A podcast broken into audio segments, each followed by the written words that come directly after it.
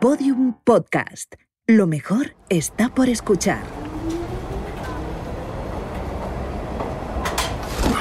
Estoy agotado. Qué ganas tengo de llegar a casa para descansar.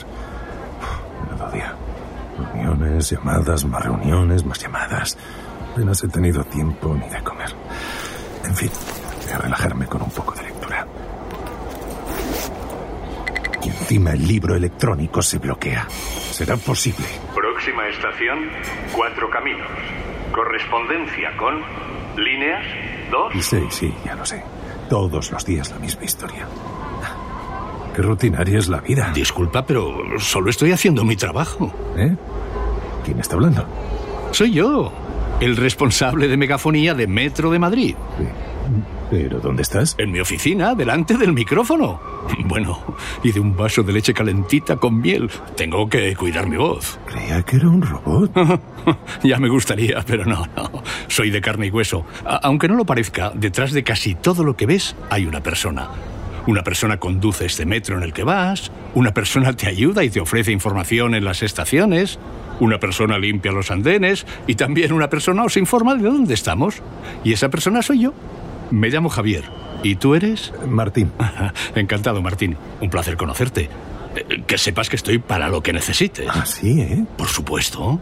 Pues eh, no podrás desbloquearme el libro electrónico. Eh, se me ha quedado colgado. No, lo siento. Otra cosa es que se te hubiera quedado sin batería. En las estaciones y en muchos trenes tienes puntos de carga. Lo sé, los uso a menudo, pero ahora solo quiero llegar a casa. He tenido un día muy largo. Lo único que me apetecía era leer un rato para relajarme. Eh, ¿Qué sucede? Disculpa, debí haberte avisado. A veces soy un poco mm, impulsivo. Ya, ya, ya lo veo. No me gusta perder el tiempo, me gusta aprovecharlo al máximo. A mí también, por eso leo siempre en el metro. Ah, es una buenísima costumbre. Mucha gente lo hace. No sabes lo que me alegra verlo desde aquí. Mira, he tenido una idea. Eh, Me gustaría contarte algo para que puedas relajarte y, y para aprovechar el tiempo. ¿Sobre qué? Sobre la estación a la que te diriges. Cuatro Caminos. Una estación emblemática. ¿Ah, sí? Por supuesto. Con 49 metros es la más profunda de toda la red y en ella se ubicaron los primeros talleres, así como las cocheras. No lo sabía. Para eso estoy yo aquí. También es precisamente una estación muy literaria. ¿Literaria? Sí, ahora verás. Espera un momento. Por razones literarias, el tren permanecerá detenido durante unos minutos. Disculpen las molestias. Será solo un momento, el tiempo que tardemos en llegar a la próxima estación. ¿Qué te parece? Soy todo oídos.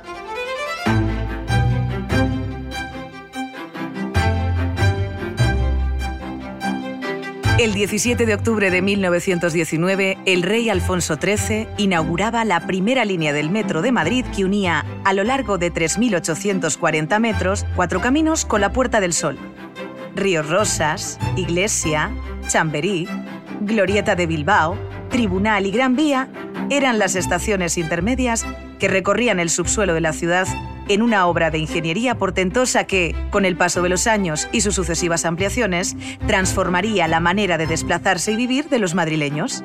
En esta ficción sonora viajaremos por estas ocho estaciones y por los 100 inolvidables años de historia del Metro de Madrid. 100 años en Metro. Una serie de Metro de Madrid producida por Podium Studios, con la colaboración especial de Radio Madrid. Episodio 1. Cuatro Caminos. Este hervidero de gente, coches, autobuses y tiendas, este punto de encuentro que es la glorieta de Cuatro Caminos, hoy podría decirse que se inició tal y como lo conocemos hoy. Pero en el año 1919, gracias a la inauguración de la línea 1 de Metro de Madrid, a cargo de Alfonso XIII, que transcurría entre Sol y esta parada, que coincidió con el inicio de las obras de los tres edificios Titanic, diseñados por los arquitectos Julián Otamendi y Castro Fernández Show. ¿Has dicho Titanic como el barco? Sí, los llamaron así por las chimeneas, que semejaban las de un transatlántico. No tenía ni idea. Tranquilo, muy poca gente lo sabe, pero sigamos. Sin embargo, tan solo unos años antes, la zona de Cuatro Caminos no era más que campo, tierras de labor, al haberse quedado fuera de las planificaciones de ensanche de la ciudad. Escucha. Este es el hospital del Cerro del Pimiento, dijo el libertario. Siguieron adelante. Salió el sol por encima de Madrid. La luz se derramó de un modo mágico por la tierra. Las piedras, los árboles, los tejados del pueblo, las torres, todo enrojeció y fue dorándose poco a poco. El cielo azul se limpió de nubes. El Guadarrama se despejó de nieblas. Un pálido rubor tiñó sus cimas blancas, nevadas, de un color de rosa ideal. En los desmontes, algún rayo de sol vivo y fuerte, al caer sobre la arena, parecía derretirla e incendiarla. Así reflejaba esta zona en 1906 Pío Baroja en su novela La Busca. Como ves, no era para nada el lugar bullicioso y febril en el que se transformaría más adelante. Y aún permanecería así algunos años más. De hecho, otro formidable escritor, Andrés Trapiello, en su novela La Noche de los Cuatro Caminos, lo describe así en el año 1945 seguía siendo poco más o menos como había sido siempre en 1900 o en 1920. Y pese a los tranvías que daban allí la vuelta y a una fuente monumental colocada en el centro, sobraba calle por todas partes. Los cuatro caminos parecían el fin del mundo. ¿El fin del mundo? Sí, y eso que el metro fue esencial para integrar esta zona en Madrid. La novela narra un episodio de maquis y de guerrilla urbana, cuando se produjo el asalto a la subdelegación de Feti de las Hons, situada en La Glorieta, el 25 de febrero de ese año, 1945, en el que murieron dos falangistas. La caseta número 15 de Alfonso Ruidavets apareció un montón de libros que venían de un antiguo gobernador civil de Barcelona y esa carpeta que ponía, me parece, no sé si alto secreto o secreto, o en fin, no, recuerdo un, qué epígrafe de esta naturaleza, llega eh, una carpeta policial con el sumario policial mm, de unas detenciones de una gente que había intentado, por un lado, eh, reconstruir el partido, el aparato de propaganda del Partido Comunista de Madrid y al mismo tiempo había dado cobijo y cobertura a los eh, guerrilleros de ciudad, que se les llamaba,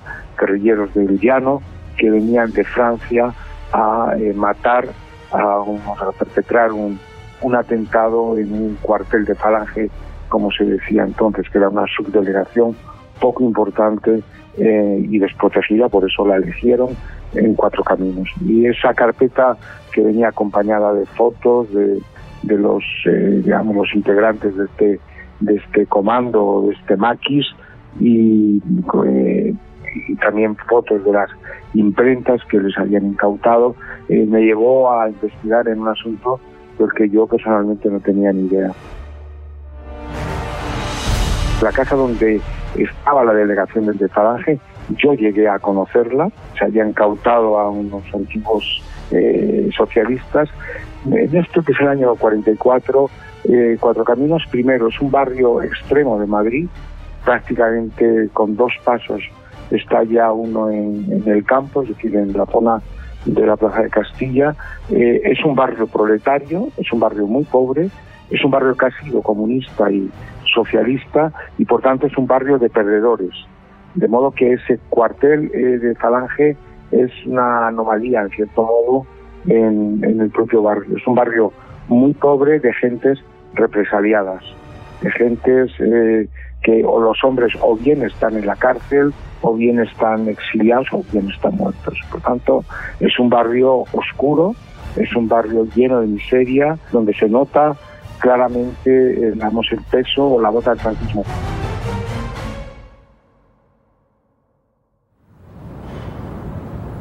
Con el paso de los años, debido al crecimiento urbanístico y a ser cruce de destinos, Cuatro Caminos se convirtió en uno de los ejes de mayor actividad de Madrid. En 1929 acogía una nueva línea de metro, la 2, y 50 años más tarde, en 1979, una tercera, la 6, que en 1995 se convirtió en circular. Y así la llaman desde entonces coloquialmente los madrileños. En la circular fui yo cinco años a la ciudad universitaria. Tú y miles de estudiantes madrileños.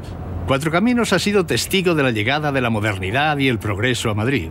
Y prueba de ello fue la construcción, en 1969, de un paso elevado para la circulación que dividía, como una brecha, la glorieta. Por suerte y después de muchas prórrogas, en el año 2003 se iniciaba su desmontaje para ser sustituido por un túnel y devolver a la plaza su aspecto anterior. el de un lugar mucho más habitable y accesible para los ciudadanos. Ah, el paso elevado. Ya ni me acordaba. Mm, estamos tan absortos en el día a día que no nos damos cuenta de lo mucho que cambia con el paso del tiempo el lugar en que vivimos. Pero sigamos, ya estamos a punto de terminar. Cuatro Caminos es hoy frontera entre los barrios de Chamberí y Tetuán, y pasan por ella cada día miles de ciudadanos de diferente origen y condición. Otro escritor, el burgalés Óscar Esquivias, en su cuento El chino de 4K, refleja esta realidad mientras acompaña a sus personajes por estas calles. En el relato, el protagonista se dice español de papeles, pero no de corazón, aunque confiesa no haber estado nunca en Ecuador. El título procede de la manera en que la madre de El Chino llamaba a la glorieta de Cuatro Caminos, 4K. Ella se acuerda mucho de aquella noche, de unos jóvenes ruidosos que cantaban cumpleaños feliz a una chica borracha, muy guapa, que tenía los labios manchados de chocolate. De las gitanas de pechos caídos y faldas amplias que se le acercaban con la mano extendida, altivas como reinas. De los empleados del ayuntamiento que regaban a manguerazos el asfalto y de otras gentes que no hacían nada y parecían quedarse allí solo para mirar el follón y para fumar, como si los cigarrillos tuvieran más sabor en Cuatro Caminos que en ninguna otra parte del mundo. Hermoso, ¿verdad? Sin duda. Mira lo que dice el autor Óscar Esquivias sobre Cuatro Caminos. Cuatro Caminos es el barrio donde vivo. Bueno, yo vivo en Estrecho, pero muy cerquita de Cuatro Caminos. Y es la, el lugar de referencia para todos los que vivimos por esta zona, el punto de encuentro y un lugar con mucha historia, mucha vida y mucha importancia en la vida ciudadana de, de los que vivimos por aquí. El Cuatro Caminos que yo recreo literariamente es el Cuatro Caminos de los madrileños que hemos venido de fuera. Y especialmente en el caso del el chino de Cuatroca, los inmigrantes que han venido desde el Caribe, desde los Andes, eh, desde China. Es un Cuatro Caminos mestizo, lleno de dominicanos, de ecuatorianos, de chinos y de todos los que nos mezclamos por allí.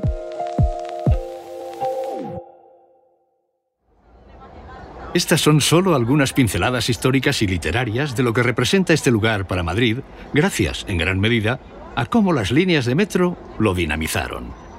Quizás cuando salgas de la estación dentro de unos minutos y mires a tu alrededor, lo veas de otra manera. Desde luego. Y ahora vamos a ponernos de nuevo en movimiento. No me gustaría que los pasajeros se impacientaran. Seguimos nuestro camino como en la barrera del sonido. ¿La barrera del sonido? La canción de Amaral, ¿no la conoces? Otra mañana en el metro que me he cruzado contigo, que son demonios tus ojos de fuego cuando se clavan en los míos. Y este vagón de sombra sigue y sigue su camino, hasta el puente de Vallecas tú, yo hasta cuatro caminos. Reanudamos la marcha. Gracias por su paciencia y comprensión. Próxima estación, Cuatro Caminos. Correspondencia con líneas 2 y 6. Bueno, adiós y gracias. Adiós. Y recuerda, hay unos aparatos fabricados de un material especial que nunca se quedan colgados. Ah, sí. ¿Y qué material es ese? Se llama papel. Y los aparatos, libros. Ha sido un placer conocerte. Lo mismo digo. Hasta la próxima. Estación. Cerrando puertas.